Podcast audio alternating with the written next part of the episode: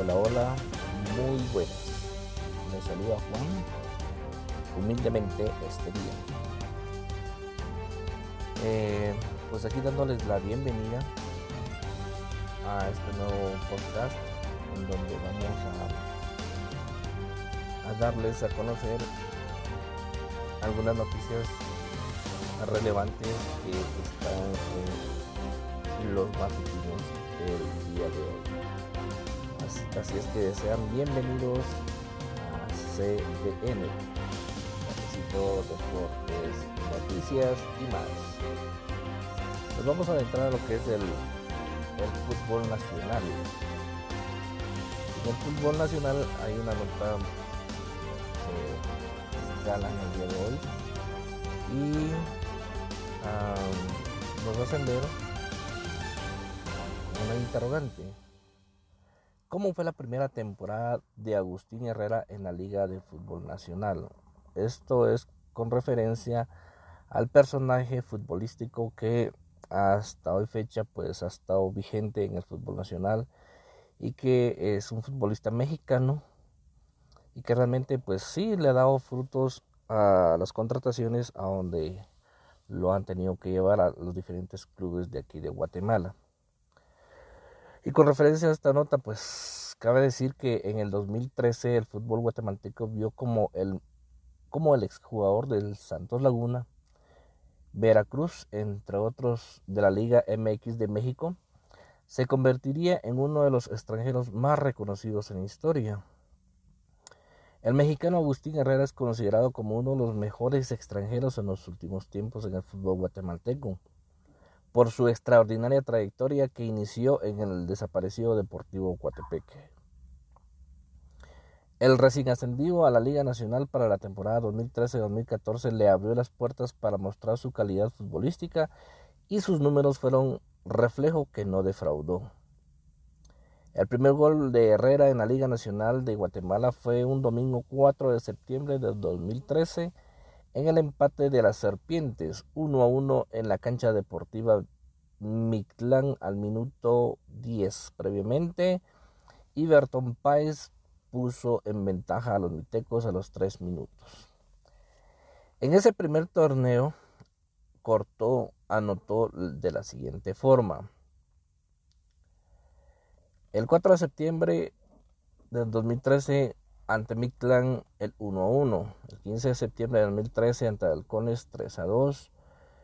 El en septiembre de 2013 eh, contra Malacateco 3 a 3. El octubre de 2013 contra Comunicaciones el 1 a 2. En octubre de 2013 Coatepeque Municipal 1 a 0. En noviembre de 2013 Coatepeque 2 a 0 ante Mictlán y en noviembre de 2013 Coatepeque 2 a 1 ante Heredia en el 73. Fue el cuarto en la tabla de los goleadores de este torneo corto, detrás de Israel Silva Xelajú en, en, aquel entonces con 14, Carlos Camiani en aquel entonces también con la USAC con 11 y Jonathan Hansen de Suchitepeques con 11 en aquel momento ha sido una pieza muy importante de la temporada 2013-2014. El equipo occidental era uno de los candidatos para descender. Herrera en 23 participaciones con 1986 minutos y 11 anotaciones fue el tercero de la tabla de goleo, solo superado por Oscar Isaula de Heredia en aquel momento con 20, Carlos Camien y Félix Nausac con 18. Al final de la temporada, del torneo o temporada apertura 2013, con 9 y el clausura 2014 con 11. Anotó 20 goles, números para que Comunicaciones FC se hiciera dos de sus servicios. Sus anotaciones fueron fundamentales para que Coatepeque no descendiera a la primera división. Entre los, entre los títulos de goleo campeonato y campeonatos de liga, a partir del, del torneo de la Apertura 2014, Herrera se viste de blanco, donde estaría vinculado hasta el torneo 2015 donde la directiva decide no renovar su contrato. Entonces Antigua no dudó en llevarlo a sus filas, donde sumó sus tres títulos más a su exitosa carrera. Hasta el momento ha anotado 149 goles y con los que eh, ha jugado eh, los con tres equipos distintos o diferentes. Ha sido cuatro veces el goleador de la liga y sumado ya varios campeonatos.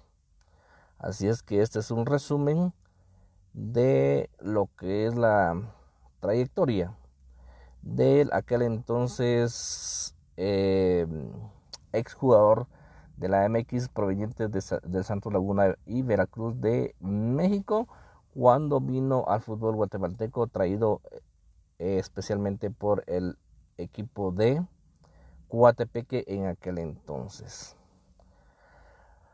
Vamos, es el fútbol internacional y la nota en el fútbol internacional pues tenemos eh, una nota eh, de la prensa mexicana. Y pues la prensa mexicana eh, hace el recordatorio en el hashtag no era penal y se lamenta en el sexto aniversario del clavado de Robin. Y la nota dice, este lunes es el sexto aniversario de la polémica jugada de Arjen Robin frente a México en el Mundial Brasil 2014 que dejó una de las frases más inolvidables y que hoy recuerda la prensa mexicana con el hashtag no era penal. El hashtag no era penal quedó grabado en la historia de la selección de México y de todo ese país, que hoy recuerda que aquella jugada frente a Holanda en la que Arjen Robben cayó dentro del área. El Tri quedó eliminado en octavos de final una vez más, Dios dos Santos había puesto ganar a México al minuto 47 cuando la ilusión ya se había apoderado del cuadro azteca. Apareció Wesley Snyder al 88. Pero el golpe letal para los mexicanos llegó cuando Robin en un desborde por la banda se lanzó en el área ante la cobertura de Rafael Márquez. El árbitro marcó penal y el hashtag no era penal se volvió tendencia. Holanda le ganó 2 a 1 y frustró el sueño de los mexicanos que como que con el pasar de los años sigue reviviendo esa jugada clave. Así es que esta es la nota importante en lo que es el fútbol internacional. Nos vamos al deporte nacional. Y en el deporte nacional eh, hay una nota con respecto a Juan Diego Hernández, el cual dice obtiene el segundo puesto en el torneo latinoamericano de Sports organizado por Porsche. Dice el haber logrado la segunda posición, el guatemalteco consiguió 3 mil dólares que serán destinados a Techo Guatemala, que serán utilizados para llevar víveres a personas afectadas por el nuevo coronavirus. Esta competencia se desarrolló de forma virtual en el juego Gran Turismo en la plataforma Sony PlayStation 4 y cada piloto compitió desde la comodidad de sus hogares el primer puesto fue para el peruano Alonso Regalado y el tercer puesto para el tico Esteban Villalobos. Además del premio económico, el piloto nacional se hizo acreedor de una invitación al Porsche Latin America que se desarrollará en Miami. Fue una carrera muy entretenida y de principio a fin durante la pole Esteban Villalobos aprovechó muy bien el, el rebufo y me superó, pero en la carrera me fue mejor a mí con la estrategia de tres paradas comentó emocionado Juan Diego Hernández. Juan Diego eh, logró el puesto para representar a Guatemala en el TAG Howard Sports Sprint Trophy Latinoamérica al imponerse en la competencia organizada en el país por grupos los tres representantes exclusivos, de Porsche. El torneo TAG Howard se desarrolló sobre el circuito de Le Mans durante donde 14 pilotos recorrieron los 13 kilómetros y 626 metros, donde tenía la oportunidad de realizar tres paradas en los pits. Por último, concluye Hernández diciendo, me siento bastante bien, me hubiera encantado el primer lugar, pero un par de eh, percances con otros pilotos me retrasaron en la pelea contra el peruano, que seguro hubiera sido una pelea durísima. En fin, contento porque lo importante era el premio, conseguir el dinero para Guatemala y ayudar a la situación. Gracias a Porsche y Techo por el, evento. Ojalá se vengan más y poder dejar a Guatemala en lo más alto de la próxima ocasión. Esto es conforme eh, una nota del deporte nacional y de algo que es sumamente humanista de parte de un deportista como es eh, como lo fue por parte de eh, Juan Diego Hernández. Y seguimos con las notas. Y nos vamos rápidamente a lo que es, vamos a ver, Mm, hablemos de salud y familia. Vamos a ver qué, nos tienen en salud y familia. Ah, bueno. En, salud y familia, eh, el, el, título eh, es en la interrogante. ¿Cuál es el peligro de automedicarse frente al COVID-19? Ojo, mucho ojo en este sentido porque muchas personas eh, a través de las redes sociales, o más que todo en las redes sociales han aparecido eh, muchas cosas eh, que se les puede decir como aquello de las abuelitas, ¿no? ponerse o tomarse ciertos medicamentos naturales o automedicarse por X con X o Y medicamento según recomendaciones de algunas otras personas que supuestamente sí les han funcionado. Pero lamentablemente aquí rotundamente tiene que ser directamente recomendado por un médico. La nota dice, la Organización Mundial de la Salud, OMS, ha establecido que aunque algunas soluciones pueden resultar reconfortantes y aliviar los síntomas eh, leves del COVID-19, hasta ahora ningún medicamento ha demostrado prevenir o curar esta enfermedad y alerta sobre la automedicación. La OMS no recomienda automedicarse con ningún fármaco, incluidos los antibióticos. También explica que existen varios ensayos clínicos en marcha tanto de medicamentos occidentales como tradicionales. Además del coronavirus, existe una epidemia de miedo y angustia, así como la desinformación donde se habla de la cura para esta enfermedad, dice Pedro Villanueva, infectólogo. Por ahora la mejor manera de prevenir es seguir con el lavado de manos con frecuencia, evitar tocarse los ojos, la boca y la nariz, así como cubrirse la boca con el codo flexionado o con un pañuelo al toser y mantener el distanciamiento social. Los especialistas advierten además que los antibióticos no son eficaces contra el virus, solo contra las infecciones bacterianas. El COVID-19 es causado por un virus, de modo que los antibióticos no funcionan en estos casos. Según detalles de la OMS, en los hospitales los médicos a veces utilizan antibióticos para prevenir o tratar infecciones bacterianas secundarias que pueden ser una complicación de esta enfermedad en pacientes gravemente enfermos.